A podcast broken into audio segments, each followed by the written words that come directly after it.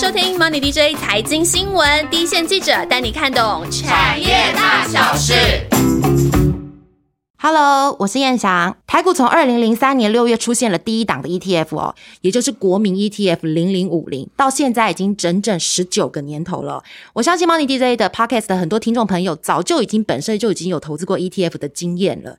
其实最新的统计呢，上市柜挂牌的 ETF 已经超过两百档，然后受益人的人数有到四百万人哦。不过呢，身边也有很多朋友跟我说，过去看 ETF 是看了很久，却迟迟下不了手。那这一波的下跌会不会反而是空手或新手的存股族可以进场的点呢？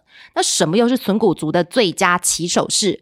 讨论这个题目之前呢，先欢迎今天不畏疫情的高峰，全力友情支援的大来宾出场——元大投信的董事长刘宗盛。好，叶翔你好，各位听众大家好，我是宗盛。这次的题目呢，也是分成上下两集哦。上集的节目呢，除了是给存股族群一些建议之外呢，预告一下今天的这集的节目呢，虽然没有预定的彩蛋时间，但是会有不止一颗的惊奇蛋，都是给认真听到最后的听众的福利。那一切的确是一个很适合拿来做原件的哦，就好像我们常常讲的，它是一个很好的一个调味的一个圣品，就是说它可以。满足你在整个投资组合，譬如说你是存款户，你是银行族，还是你是传统的基金族、主动基金族，还是保险族，我们现在都可以把 ETF 放到这些元件里面来，去完善它的投资组。像以存股来讲的话，它一定是着重的是时间的分散、哦标的的分散跟这个资金的分散，那就是保持一定的距离，呃一一定的纪律。所以像以台湾目前来讲。呃，以这个四接近四百五十万个投资人里面，我我算了一下，超过七十一个 percent 是买台股的哦。所以你说哦，台湾的 ETF 做的非常好，那有多少是接近七十一点四八是台台股的投资者？对，回来了。对对，这七十一点四八里面，基本上有八九成以上都是在买配息的，是像零零五零、零零五六等等。所以这就代表说，投资人其实看起来。一下子就冲进来，针对台股的这个市场追高杀低、杀进杀出，不是的，是台湾的投资者已经看到台股对于他资产配置、退休规划的一个重要性跟不可替代性。那这个人气就是慢慢回来。那如果存股族他自己如果要 ETF 来做他存股甚至退休的规划的话，您会建议他怎么开始？譬如说是先确定自己的存股期间要多久，还是说什么样子的标的？譬如说，您会建议以圆形的为主，然后怎么样子的投资方式，定期定额啊，或是这种方式比较好？哎，对，您刚刚这个问题我也是觉得非常好。这边我也要特别提醒，包括听众。就是说，像我们刚才前面有提到很多这种杠杆，嗯，它是针对比较是机构法人的，包括避险或者是争议各方面的一个策略。那这个其实我也不太建议一般的投资者一开始就针对这样的一个杠杆或反向哦比较复杂的一个方式去做投资。所以您刚刚的问题就的确是非常好，就是如果是建议投资者一定要先从原型开始。嗯哼。那第二个就是说，原型开始呢，在同一个标的的市场里面。我认为尽量不要重复配置。嗯哼哦，其实其实你会你会看到，就是说，如果你手上有很多台股，又买了台股的 ETF，然后又做了很多这方面的台股的 ETF 里面又有所谓的主题型的，又有所谓的配息型的，那我常常举个例，就是说，你其实看了个半天，你的组合里面还是暴露在台股的系统风险下，完全没有分散。对对对，那只是跌多跌少。嗯，那我认为基本上就是复合投资或者是多元投资。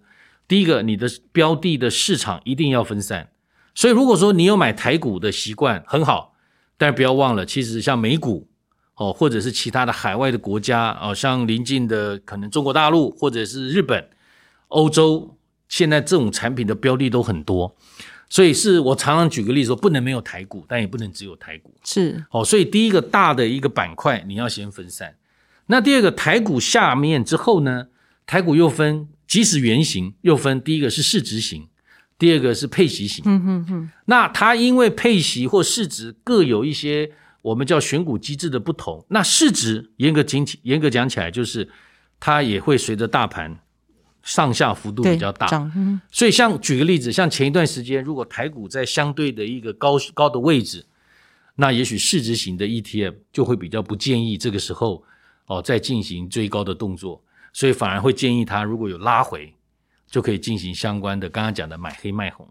但是市值型的，就是参与台湾股市的一个长期的变化，那绝对是非常适合做存股的。嗯，就所谓的没有季节性的问题，就是你就长时间的去存，那就会达到你刚才讲的，就会把平均的成本降低。降低，对。哦，譬如说高的时候，也许单位数少一点；低的时候，单位数多一点。那就像我们，我常常举个例子，把一条这种弯弯曲曲的线一拉，它就变成是一条平平滑的线。嗯，那这个就是市值型的。但是呢，像以我刚才讲的，国人有很多是喜欢去买配息的。嗯哼，像台湾现在有年配、半年配，还有季配的。像我们的主动基金还有月月配。嗯哼，那配息是满足很多人，他我们叫所得替代，是就是整存零付的概念。嗯哼，存股是零存整付。嗯哦，就是我零零存，但是我可以整付。整张对。哎，这个叫定期定额，但是我整存零付的过程里面，就可以去做我的现金的一个流量管理，譬如说。已经有很多买保险就是分红，对，可以出国去玩。那这种配息它一定有季节性，嗯，因为它不是天天配嘛，嗯，所以它都是在什么之前是最后除息交易日，对对，哦，你就去参与它。但是其他的时间呢，它可能就是很平稳平稳的待在那个地方，因为你知道，因为配完席，它还要进入到一个填席的周期，嗯，因为是扣底的，所以很多人对于配席的这个报酬率，很多人也会提出批判跟不以为然，是说。你你你做配席报酬率很高，但事实上呢，那是分子分母的问题。对，分母如果小，当然就高。那第二个配完了，你还要去看它多久有没有填息。填息，如果都没填息，它一直扣底贴息在那边，那不是左口袋放到右口袋吗？对。所以坦白讲，这个听起来是很简单的投资策略，但里面其实包含了隐藏了非常多的数学陷阱，也隐含了非常多的可能刚刚提到的所谓的填息，所谓的认知的陷阱。所以这也是为什么说，如果以纯股来讲的话，长时间不停扣，我认为还是比较是属于市值的、圆形的，像零零五零这种，哦，然后去搭配买黑卖红，是，就说平常就做一定其一定额度的参与，参与去平滑你的平均成本。但像今天如果有大跌的时候，你可以在逢低再做一些单笔的加码。嗯哼，那再把你的平均成本再降得更低。嗯哼，那第二个，如果是配息型的商品，我就会比较建议，因为配息型的商品有很多的标的，它是属于高值率的标的。那高值率的标的不一定是高市值的标的。是。哦，那高市值的标的不一定是高值利率的标的。就以台积电来讲，哦，台积电一年配十块钱，很棒。但它的股价对五六百块，对，所以这个时候很多人就会觉得台积电不是一个高值利率的公司。但是它是一个高配息的公司，嗯哼，只是它股价，因为我刚才讲的分子分母的问题，所以如果说是配息型的，那就进行周期型的，但是呢，也要留意填息的变化，不然的话，你买进去拿了息，结果没有办法有效的填息，那你这一大段你的这个资金的报酬率就会有一点卡卡的，对，被吃掉了。那当然，有的人他是所谓的复合式的投资，就是我市值型的做核心。配息型的做卫星，对哦，或者是配息型的做核心，市值型的做卫星。我举个例来讲，像前一段时间，如果行情高了，那你之前又没有长时间哦，已经有参与市值型，那我那我这个时候我空手我怎么办？那这个时候可能我们就会建议，如果说是行情相对高位置，你是相对空手的投资者，那我建议。先求不伤身体，再求疗效。因为先去买进高配息的产品，至少有个配息因为它波动一般比较低，而且会落袋先为安。然后呢，这个时候呢，我们落袋的东西，譬如说拿的息，再来去买市值型的。嗯，哦，那这个市值型再来做适度的参与。那像最近逢低可以再加码，是哦。那这个就相对高的位，相对高的位置。但如果是相对低的位置，假设这一波行情有进行一定的程度的修正。那投资人又是空手的时候，那也许当然二话不啰嗦，直接就可以进入到市值型的，嗯，因为你买在这个位置，比买在前一段时间，那已经是修正了可能五，已经赢很多人了。然后那个时候你进来，你就可以先用市值型的去做核心，嗯哼，然后有遇到遇到要配息的。再来适度参与。嗯，每个投资人都其实每次他都很想要呃卖买黑卖红，然后买低卖高，但是他不知道怎么判断什么叫低，什么叫高。到底你们长期观察什么样子的技术参考的线型进去，其实胜率是很高的。我我我必须坦白讲，就是说，如果说我讲的比较通俗一点啊，呃，我我举个例子哦，就以这个两年前的三月底的那一次台股的这个暴跌。嗯哼，台股跌到大概八千多点。那零零五零是跌破十年线，是我记得那一天的价格应该是六十七点五吧？哦，现在已经一百二了。对对对，那之前最高到一百五。对，那换句话说，呃，台台股的十年线，呃，以我个人的经验来讲，我认为都是一个非常非常这个值得积极参与的一个长期的买点了。但是我认为要一下子再看到十年线也不容易，不容易。那有可能就是你这个等到天荒地老。所以台股一般来讲哦，很多人常常讲说这个年限，嗯哼，就是一个还不错的一个中期的买点了，哦。但是我是觉得台股如果说在相对的这个位置上面，我其实不认为它一定是所谓的天花板或地板，因为很多人会去预测台股指数的高点，对。但是我认为那个是落后指标，嗯，因为台股的所有的指数是跟着个股的股价变化而来，是。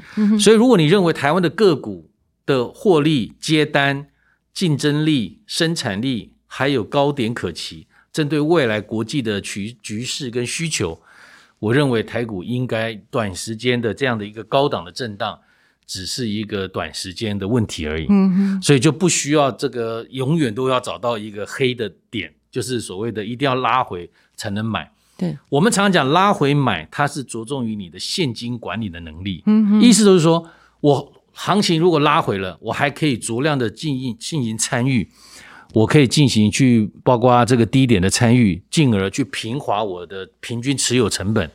但是，一般来讲，如果大家的投资部位都布满了，通常拉回修正的时候都是套牢的情况，而反而没有能力再逢低再去加码了。啊，所以，所以这个是我刚刚有提到的核心卫星，你的一些资产部位的配置。就要显得很灵活哦。譬如说，我举例子，我如果说我这段时间我的市值型的比较少，但我配息的很多，而且都填的差不多，或者我拿了那个配息的，我就有手上就有我们叫购买力，嗯哼，就可以在这段时间进行参与。是，但如果说你把很多东西都布好布满，那一旦一跌，那你就只有账上的一个损益数字，你并没有人能力在做一些没有子弹在进场了。所以部位的调节，因应行情的变化。在不同的 ETF 之间的灵活的配置，哦，也要也要很留意。那纯股族，你会建议他多久 review 一次自己的资产，需不需要做调整？一般来讲哦，我们严格讲起来，如果说就以我们自己自己来看的话，大概都是要周到月了，不需要到每日了。就是说周的一个平均的情况，或者是月的一个情况，来做一些部位的一些调控啦。嗯，哦，就以我举例子来讲，像以以目前的配息的产品的周期已经到了月嘛，嗯哼，就会每个月都会有配息的，甚至有的到季，那每个季都会有配息的一些变化的时候，你再来进行有没有一些整个在部位调控上面的一个新的参与的模式？那我这边要讲的就是说，这个过去台湾会比较少，因为台湾过去都是年配，是。一年参与一次，所以我一年那个配配息的季节参与一次完以后。我可以把剩下的时间都摆在所谓的市值型的，但是因为现在各家都有不同的产品，对，有的是一四七十，我看到一二三四五六七八九十 十一十二都有人在配，对对对，所以 所以你会发觉说有一四七十二五八十一三六九十二，如果你买了两家，买了三家，搞不好你每个月都有现金流量，对，那那个现金流量就是我刚刚提到的，如果那现金流量的配那个配置不如预期，都出现了贴息的情况。那你的资金可能就会卡在你的配息的这个这个部分里面，你就没有太多的空间去管那个市值型。这样了解我意思？那市值型它的波段的报酬会比较显著一点。对，所以刚刚讲到，如果这两个要搭配的时候，一关卡一关就要很留意了。嗯，所以有的人他基本上就是说配息的，他基本上不太不太考量，因为什么？因为他。是属于高所得，嗯哼，他配的这个息可能都要救援扣缴或并入中所并入重所税，而且他觉得这个息就是那个几趴，对，他对台股不是这种预期的报酬的规划，他的大部分的资金都是留在所谓的所谓的原型或市值，那他这个检视的频率周期就要短一点，哦，可能就可能要到每一天，或者是至少每个礼拜。或者是至少每一个波段，他都要去留意，嗯哼，他就没有办法说放着让它自动跑，因为有时候一看这种行情的变化也会有一些一定的幅度，嗯哦，那但是很多投资人如果说传统是只做配息的，他只要是季节性到了，他最后一天买进，除息除完了，他就等他填息。嗯哼。所以先前还有很多人是不参与除息，怕什么？怕要缴税。缴税，他就等到除完息以后，扣抵完，他再往下逢低买进，嗯哼，赌他会填息。嗯哼哼哼。那这个也是一个季节性的操作，那这个也不需要太，就是一段时间看就好了。嗯哼。所以我认为，其实投资人应该还是。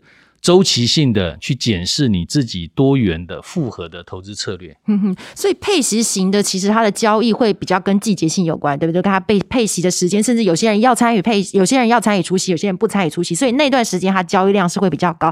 市值型的反而是跟股价的相对高低点会比较有关系。对对对，你讲的非常清楚，也非常专业，其实就是如此。嗯嗯。但是这个东西在前面几年其实并不显著。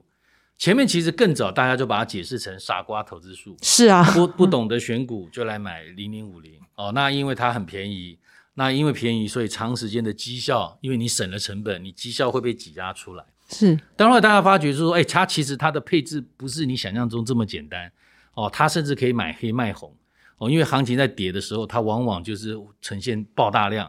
而且反弹的速度也会很很快，很快。但是如果说台股进入到一个盘整的周期的时候，每天看它好像都不太动，那这个时候大家就是说，那我还是要把我的报酬去挤压出来。所以我针对配息的商品，哈，我把它举一个例子，叫强迫停利。强迫停利，强迫停利这个事情呢，也会反映在台股的大盘的未来的变化跟表现。嗯哼，坦白讲，如果说你把台湾配的息都还回去的话。台湾现在老早就三万多点了，是。那这三万多点的意思代表什么呢？那代表说，台湾有很多的人，他被这种配息的商品，他一定要求你，就是你要拿回去，拿回去。哦，那你就不会一定要放在那个地方，有可能到时候涨得很高，没有卖掉，对，结果一个拉回变变成纸上富贵。所以这个时候，很多投资人就会觉得说，台湾这种配息是到底是好还是不好？那从时间往回推的话，是好的，因为。台湾是一个高值利率的国家，刚刚讲的高配发率的国家。如果这是一个惯性的话，那我认为强迫停利这件事情，对你的未来的很多的购买力是有帮助的。对，就好像是我们强迫分红，是你手口袋里面就是荷包满满，对，荷包满满，你就会想买东西，或者你就有能力买东西。你这些配得起，你可以再转进去买原型或市值型，哎，对，或者说其他的。那这就不会说你在股市有很多的这个部位，一旦一个行情变化。全部化为这个可能是套牢的部位啊，等等。虽然您刚刚提到说 ETF 唯一的陷阱就是基本上就是指数涨跌的陷阱，但是这几年有看到一些陷阱，其实是有些有些 ETF 会下市的，会被清算下市的，这个算一个风险吗？呃，下市严格讲起来，它基本上都是法规有一定的要求。对。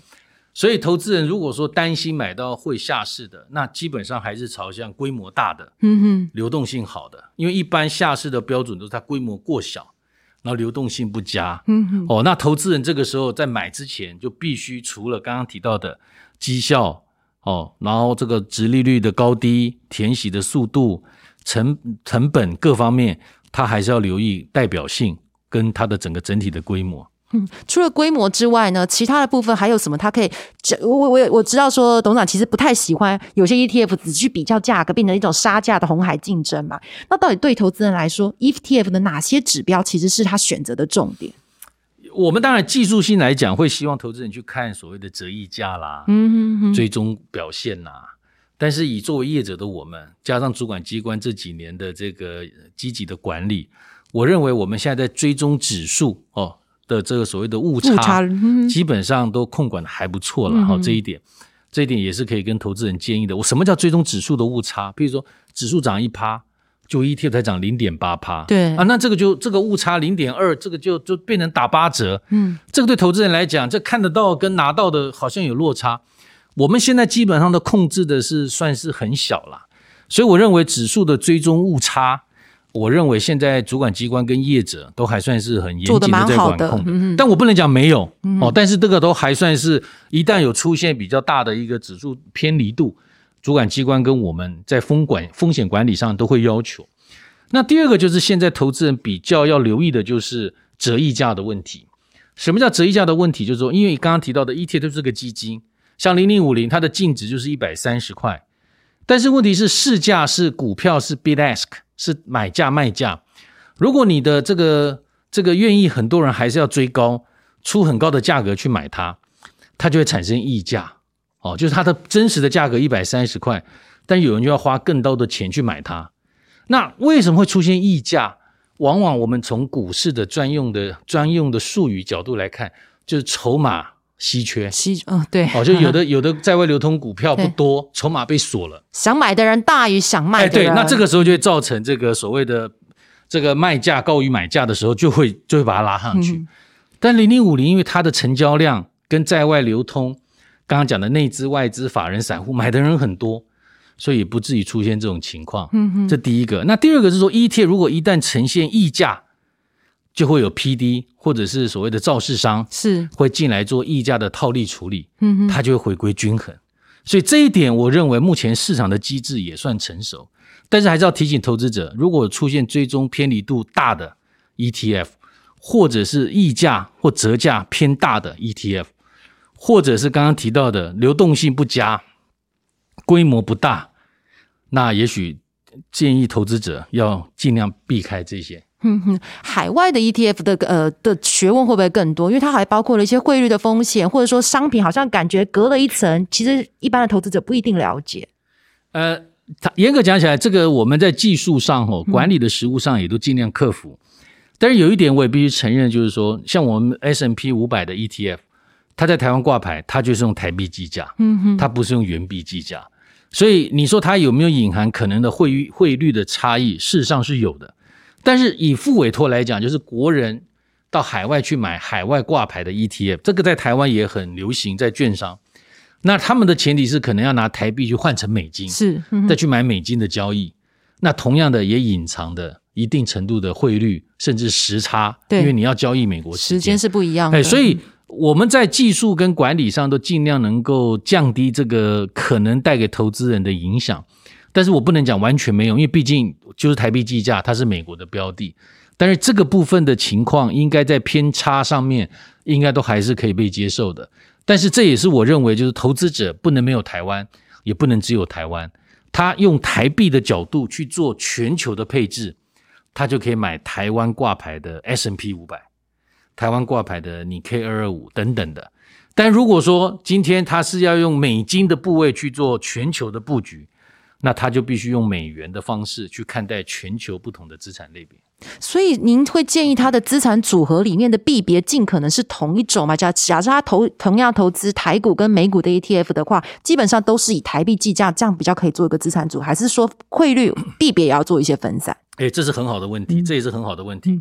严格讲起来呢，如果你到很多国家，你会发觉本国人基本上投资的部位基本上都是本国币别，对，它不太会有外币。嗯哼，但台湾又是 很喜欢外币的，哎，对，因为我们台湾过去有很多所谓的美元计价的保单，是。美元计价的境外基金，嗯所以台湾的美元存款它有一定的规模。嗯哼，那这个时候就就是我们以前我们常常跟投资人建议的就是美元进美元出，叫美元进出，台币进台币出。所以如果说你的板块是说你有一定的量的台币，你就台币进出。嗯哦，你不要为了买一个产品刻意去换汇，那就有换汇的时间点，是就是赚了价差，赚了利差，赔了汇差，汇差是甚至还有成本。但如果说你有一定程度的美金，那你可能在美金的池子里面，你就要规划美元进美元出。嗯哼，看是保单也好，基金也好，那这个部分就不要严格讲起来，这两个大池子不要经常给他拉这会，就是说不要拉来拉去，就是说不要为了买一个美元产品从台币换，不要然后到时候要买进台股要从美元出，那这样子你就会增加很多的换汇成本、汇差等等的因素。所以美元如果有一定的部位的，台湾有很多可以去化美元存款。跟去化可以投资的美元标的的一个部分，那台湾也有，台币也有啊，但是建议就是不要把它混在一起。就等于说是回归投资人自己的实质需求的功能货币是什么，就以那个币别交易为主，就不会增加徒增一些交易的成本，对吗？因为对，因为坦白讲，台湾过去哦也是海外旅游大国了。对我听说一个数字，每一年大概有八千亿新台币。是你讲这个，我现在好希望，好好好希望回到那个时间，因为现在台湾人都不能出啊、国。对，所以说海外旅游甚至是海外制裁，对海外投资，所以国人的外币的，不管是不不一定是美金啦，甚至还有日币。日元，哎，那甚至其实之前很多流行什么南非币的基金，或者是澳币的澳币嗯保险，所以其实这一块严格讲起来，既然那个币别已经进去了，就不要在各币别之间再去做太快速或太积极、太频繁的一些，就在那个地方。除非说你觉得你那个币别的的的需求，不管是旅游、自产或者是投资都没有了，那当然我会非常建议换回台币，因为台币才是我们最核心的资产，就跟台股一样。不要就不要又是主场变客场，对哦。那新台币你看前几年也特别强，嗯哼，所以甚至前几年台币特别强的时候，很多的业者会鼓励他，大家说，哎，美元现在很便宜啊，赶快换美元去买美元的保单啊什么的。但事实上，他对那个产品的需求的急迫性，跟他在币别的配置其实是没有太大相关，纯粹就是台币强，然后去买便宜的美元 保单。但是你买的便宜，可能便宜个三趴，便宜个五趴。甚至便宜一个十趴，可是你原来台币的报酬，对，可能少了就是二十趴、三十趴，所以投资本来就没有只是便不便宜、成本的问题，还要考量到中长期的效果。所以这一块的确很多的国人，如果说过去真的有很多这种外币的部位零散在不同的保险基金之间，那趁此我也呼吁大家，如果说那个未来的需求不再需要了，甚至也不是说为了出国旅游，甚至现在出国旅游可能也没有想象中那么。快的话，恢复。那我建议还是把这样的一个部位可以换成台台币，然后放到台湾本土的相关的投资报酬的一个产品上面，避免你这个我们叫机会成本，因为你放在那个地方，你随时都会有外汇的一个风险，而且你还有管理的风险，还有时差的风险等等。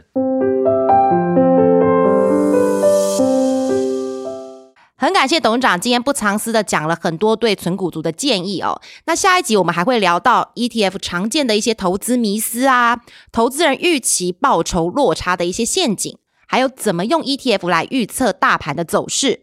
那董事长也会偷偷的跟我们讲一些自己独门的操作心法，千万不要错过哦。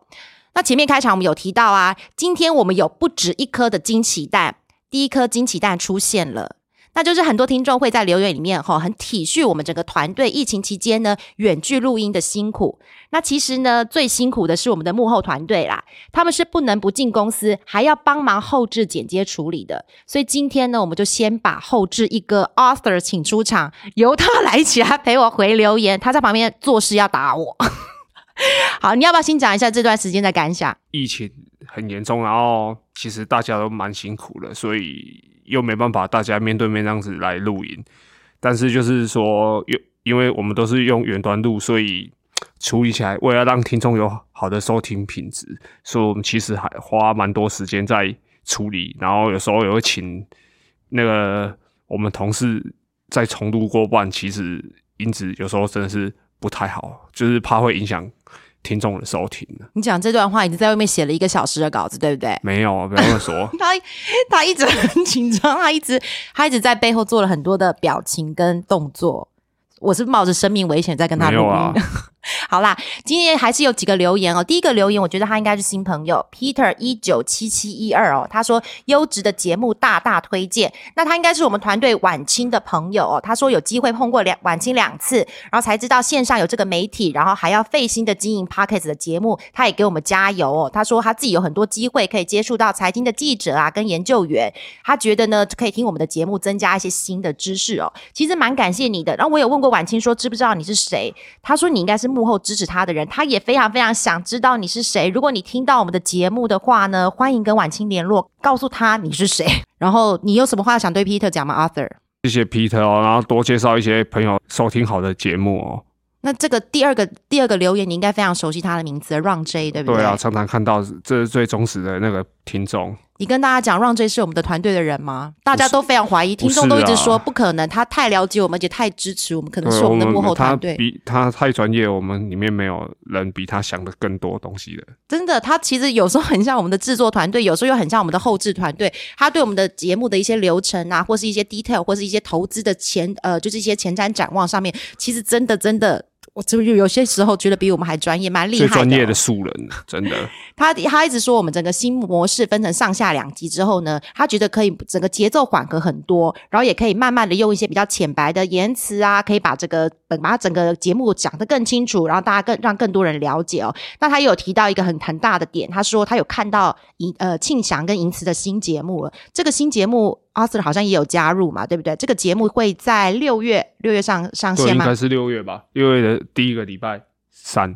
中午的时候，先到我们的那个什么 Money DJ 的那个 TV 的那个 FB，因为我们现在一开始那个本片都还没出来的时候，我们都有拍一些那个前前导片，然后已经有前两周已经有两支了，这一周应该会有第三支，然后就公布知道我们到底在做什么事情这样子，那对，就不卖关子了。那我可以偷偷跟他们讲说，你有入境吗？已经没有偷偷，我已经讲出去了。应该没有人看得出来是谁啊，那大家猜猜看啊，猜猜看哪一个是但猜对没有奖品啊。完全没有奖品，好玩而已。对，真的不过呢，他刚刚说没有奖品，对不对？可是我们第二个这个节目的第二个惊奇蛋是有奖品的，就最后一个惊奇蛋其实是埋在我们现在节目即将上集的节目即将要结束的时候，那就是这次的元大投信的董事长呢，除了跟我们讲了很多很多 ETF 操作的心法啊，还有一些还有一些外面都很少谈到的一些怎么样的一些操作逻辑之外呢，他还有特别准备了蛮多 ETF 的交战的一些入门书，要给 Money DJ Pockets 的听众朋友哦。那但是但是要怎么索取呢？照例我们会在我们整个 Money DJ 唯一指名的粉砖 MDJ 的产业研究室公布这个索取书赠书的一些方法哦，请大家密切锁定。那下星期的节目同样的精彩，那就下周见了。先请 Arthur 来跟大家一起说拜拜。各位听众，拜拜。好了，OK，拜拜，下周拜拜见喽。